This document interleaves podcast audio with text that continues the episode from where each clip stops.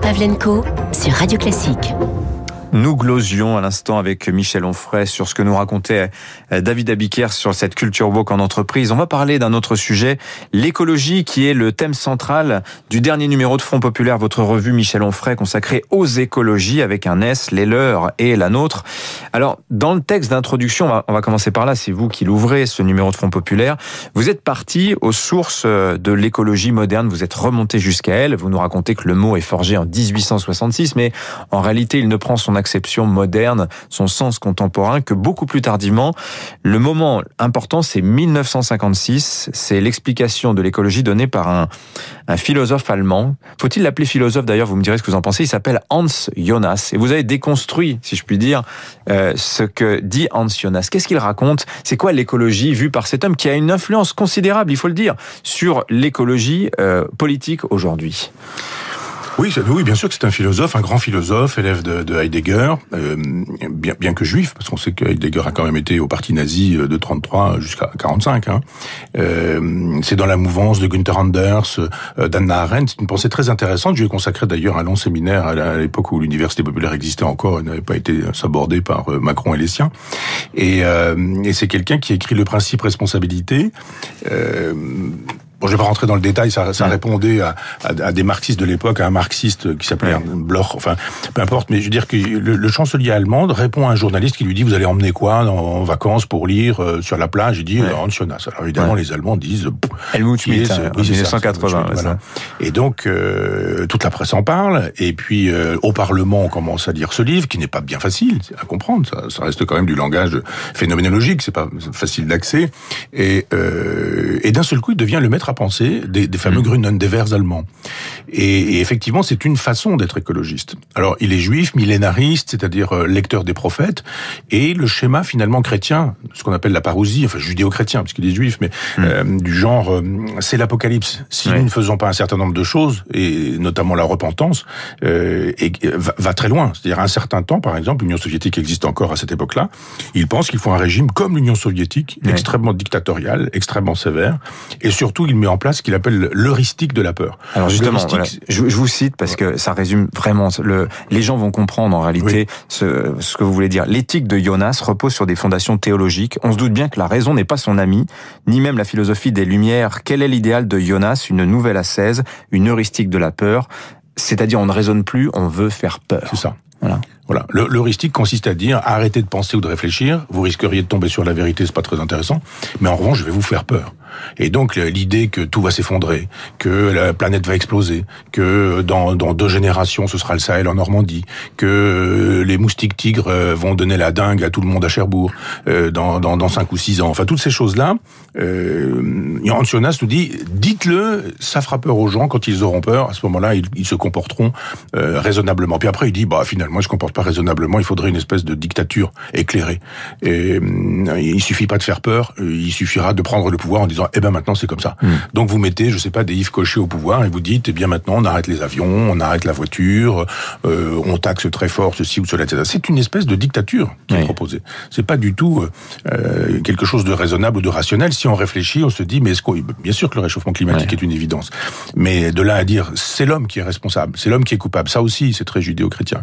Oui, bien sûr, peut-être avec les avec les dégagements de CO2 qui sont qui sont les nôtres. Simplement, vous avez, on sait que la Terre est, est, mais vibre sur elle-même et que ces vibrations font que les pôles peuvent fondre parce qu'effectivement si vous vibrez vous penchez les mmh. vous orientez les pôles dans un sens ou dans un autre et si vous les orientez un peu un ou deux degrés ça suffit pour que l'exposition au soleil change et oui. que vous ayez une fonte mais justement Michel Onfray vous contestez le rationalisme enfin le manque de rationalisme, manque de pardon, de, oui. de, la philosophie de Hans Jonas oui. et le carburant euh, idéologique que ça amène à des, à des à des gens qui sont dans une mouvance disons effondriste qui vont dire les catastrophes c'est inévitable vous l'avez dit mais quand même, c'est documenté. On sait aujourd'hui que euh, le réchauffement s'accélère depuis 200 ans, depuis mmh. le début de la révolution industrielle. Tous les matins, Baptiste Gabory, notre journaliste maison, documente euh, la catastrophe, le réchauffement euh, de manière sur des bases scientifiques. Qu'est-ce qu'il faut comprendre? Vous êtes vous êtes anti-écologiste Non, pas du tout. Ou, ou cette, euh, ce discours catastrophiste vous énerve à tel point que vous venez à dire euh, moi finalement pour sauver la planète je ne fais plus rien. Non, c'est pas ça. Je, dis simplement qu'on peut pas euh, considérer que la mesure du temps c'est le journaliste qui la donne, c'est-à-dire mmh. c'est l'instant. Vous vous rendez compte, vous êtes en train de me dire 200 ans. En disant, mais 200 ans Oui, mais alors Moi, je vous parle de millénaires. Je vous parle de millénaires. Euh, il faut reprendre la théorie de Bordel sur les longues durées en se disant, mais euh, il y a eu des, des glaciations et des réchauffements de la planète. Et, et à l'époque où les hommes n'existaient pas. Je rappelle quand même que le roi Lédurie écrit un livre qui s'appelle L'histoire du climat depuis l'an 1000, parce que les viticulteurs euh, tenaient, tenaient une rubrique très précise du temps qu'il faisait, tel jour, telle date, euh, à telle heure, il y a du gel, il y a du froid, il fait telle température, etc. etc. Et on sait que pendant 1000 ans, euh, eh bien, il y a eu des variations euh, de température qui étaient considérables. Petit âge glaciaire. Absolument, j'allais vous en parler. À l'époque de Louis XIV, on, on, on, traverse la Seine parce qu'elle est gelée, on, le traverse, on la traverse à pied. Et, et donc on dit quoi là c'est Ce sont les mobilettes de, du XVIIe siècle et les voitures du XVIIIe siècle qui sont responsables du réchauffement climatique. Mmh. À l'époque, on n'a pas d'instrument de mesure des quantités de CO2 dans l'atmosphère aussi. Si, on a, enfin, on, on les a pas à l'époque, mais on les a aujourd'hui. Il suffit de faire du carottage. Et quand vous faites du carottage, le CO2, il, mmh. il est très précisément fixé. Vous savez ce qu'il en est. On, on, sait faire ça très bien. Tous les glaciologues, mmh. tous les climatologues ont, ont, des possibilités de vous dire ça. Oui. En travaillant sur les dendrites, enfin sur les sur les sur les écorces des arbres, on est capable de savoir. Si vous faites un, un carottage dans, dans un chêne qui a 500 ans, et vous êtes capable de savoir mmh. quelle température il faisait à telle époque, à telle époque. Donc euh, il y a effectivement une responsabilité de l'homme, ça paraît évident, mais il y a un moment donné, on se dit mais est-ce qu'on ne pourrait pas vivre avec la nature au sens élargi du terme? Les écolos sont des bobos urbains la plupart du temps. Euh, moi, j'écoute mes copains paysans. Je salue mon copain Nico qui doit être en train de m'écouter, qui est un berger qui a euh, qui a un bon sens extraordinaire et qui me donne des informations. Et je lui dis mais ces informations-là, on ne les entend jamais. Écoutez les gens qui connaissent la nature, et pas les gens qui ont appris ce qu'était mmh. la nature à l'ENA, à Sciences Po ou en faisant mmh. un, oui. un, un, DE1 de sciences de la terre. Est-ce que vous croyez pas que finalement l'élément important, c'est que je comprends ce que vous dites, à savoir il y a, il y a sans doute des éléments euh, on dit sauver la planète, mais en fait c'est sauver l'humanité l'enjeu. On a bien compris. Il y a un papier de prospective qui est assez terrible d'Antoine Bueno oui. au, début de, de, la revue, qui nous dit euh, si on mesure les, les conséquences euh, qu'aura le réchauffement climatique au rythme actuel, dans une perspective aussi d'augmentation de, de, la population, on sera peut-être 8, 9, 10, 11 milliards à la fin du siècle. On ne, sait, on ne le sait pas d'ailleurs. Hein. On voit que les, les, les, projections commencent à être vraiment mouvantes. Il y a cette idée d'un effondrement de la civilisation terrestre thermo-industriel. Voilà ce qu'il dit. C'est surtout ça qui fait peur aujourd'hui aux gens. Oui, il dit quelque chose d'important, euh, Antoine, que personne ne dit, euh, c'est qu'il faut penser en termes de démographie. De la même manière qu'il faut penser en termes mmh. de longue durée, il faut penser les choses en termes planétaires, mmh. Et pas seulement euh, local au local, je dirais. Euh, quand il dit qu'un certain nombre de femmes voudraient ne pas avoir d'enfants et sont obligées tout de même de faire des enfants alors qu'elles ne veulent pas, on se dit, mais euh, les écologistes, ils ne disent jamais que faire un enfant, c'est quand même augmenter la trace carbone. Mmh. Alors vous n'êtes pas tous d'accord, j'ai noté dans la revue, parce que vous, non. vous êtes plutôt dans la mouvance, on va dire, néo-malthusienne. Vous dites une clé de la solution écologique, c'est précisément de faire, d'avoir moins d'enfants que nous soyons moins nombreux sur Terre, ce qui aurait d'ailleurs des conséquences économiques euh, gigantesques. Ça. Le vieillissement de la, de la, société, difficulté pour les plus jeunes à assumer le poids des retraites pour les plus aisés, etc., enfin pour les plus âgés, etc., etc. Oui, vous avez raison, c'est une révolution. C'est vraiment une, une, révolution. C'est-à-dire que moi, je ne souscris pas à ces gens qui nous disent, ou à l'argumentaire des gens qui nous disent que puisqu'on vit plus longtemps, il faut travailler plus longtemps. Je comprends pas pourquoi certains travaillent beaucoup plus longtemps pendant que d'autres ne travaillent pas. On a vu que ce garçon qui a giflé le président de la République a travaillé deux ans pendant les dans les huit dernières années. Qu'est-ce que c'est que cette société dans laquelle un mmh. jeune qui doit avoir 28 ans, je crois, depuis l'âge de 20 ans, il a travaillé deux ans? Qu'est-ce que ça veut dire oui. Pendant que d'autres euh, travaillent, des caissières qui travaillent oui. pour des salaires de misère, euh, qui travaillent euh, 35 heures ou 37 ou 38 heures par semaine. Oui. Et détecter haut potentiel intellectuel pendant sa scolarité d'ailleurs, ce bah, jeune Damien bah, oui, bah, Ça aussi c'est notre sujet. C'est-à-dire ce qu'on fait des intelligences et des talents en France. Hein. Il faut surtout pas être intelligent, il faut surtout pas être talentueux au nom de l'égalité, mm -hmm. prétendument d'égalité. S'il y a une tête qui dépasse vers le haut, on la coupe en France. Euh, on aurait pu peut-être faire de ce type un génie, on en fait un crétin. Donc euh, formidable, c'est tout le système qui fait, enfin, qu'on pardonne d'utiliser ce mot-là à son endroit. Mais je veux dire, si, si ce potentiel n'a pas été révélé ou réalisé, bah effectivement, il est, il est dans une espèce de déchéance. Enfin, on peut pas imaginer qu'à 28 ans, vous n'ayez travaillé que deux années. Et encore, il a fait une formation de thanatopracteur, c'est-à-dire d'embaumement de, mm -hmm. de, des cadavres, mm -hmm. qu'il a laissé tomber en route. On se dit, c'est une espèce d'échec aussi de notre société, cette euh, gifle-là. Donc, elle, elle, manque d'efficacité, cette société. Mais pour revenir au défi... Hélas non, hélas non elle a une efficacité négative C'est très efficace l'école pour rendre les enfants abrutis. C'est très efficace l'école pour leur apprendre à ne plus lire, à ne plus écrire, à ne plus compter, à ne plus penser. C'est très efficace l'école pour apprendre qu'il faut euh, plutôt euh, savoir, plutôt que de savoir ce qu'était le règne de Louis XIV, qu'il faut euh, trier ses, ses, ordures ou que effectivement la transsexualité est une chose formidable. Non, non, non, non, c'est hélas très efficace pour pour inculquer l'idéologie l'idéologie du moment.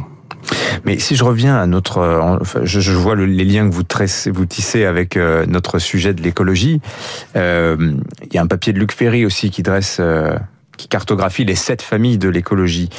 Et quelque chose qui est assez frappant, c'est qu'on voit qu'aujourd'hui, la tension, elle est entre deux extrêmes. Ceux qui disent nous sommes condamnés soit à la catastrophe, ou bien acceptons l'idée d'une décroissance, et en partie démographique, hein, ou bien il y a ceux qui en croient encore au progrès, et donc qui se classent plutôt dans le camp de ceux qui vont dire non, il faut de la croissance verte, ou des gens comme euh, Luc Ferry qui nous parle d'éco-modernisme, il faut intensifier les activités hum-, humaines, mais prendre moins de place sur la Terre, euh, aller vers davantage de circularité.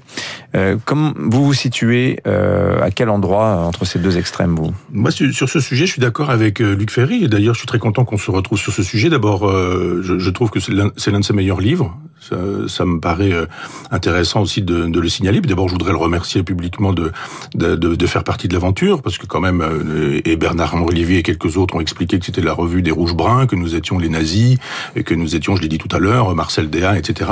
Donc, euh, c'est plutôt courageux de s'exposer en disant, mais pas du tout, c'est un, c'est un, c'est une revue de débat.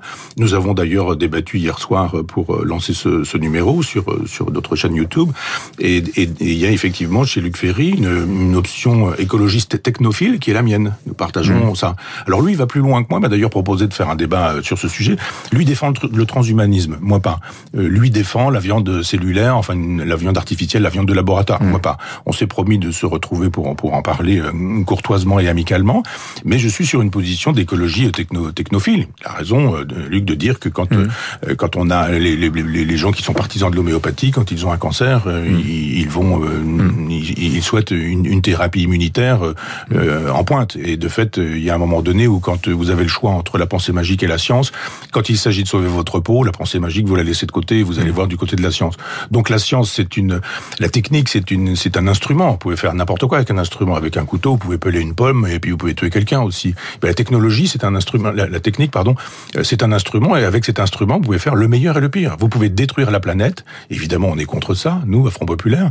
Et vous pouvez aussi dire, mais la destruction, elle est susceptible d'être réparée avec justement une technique euh, euh, adaptée. Et on peut faire plein de choses sur le terrain technique. Mm. Alors ça, ce serait l'occasion d'un autre numéro pour le coup. Effectivement, je pense que vous avez raison. Vu effectivement, oui, c'est dense. Ben oui, et le sujet vaccinal nous montre aussi à quel point aujourd'hui le progrès technique est difficilement compris. C'est vrai. Merci Michel Onfray d'être venu nous voir Front Populaire.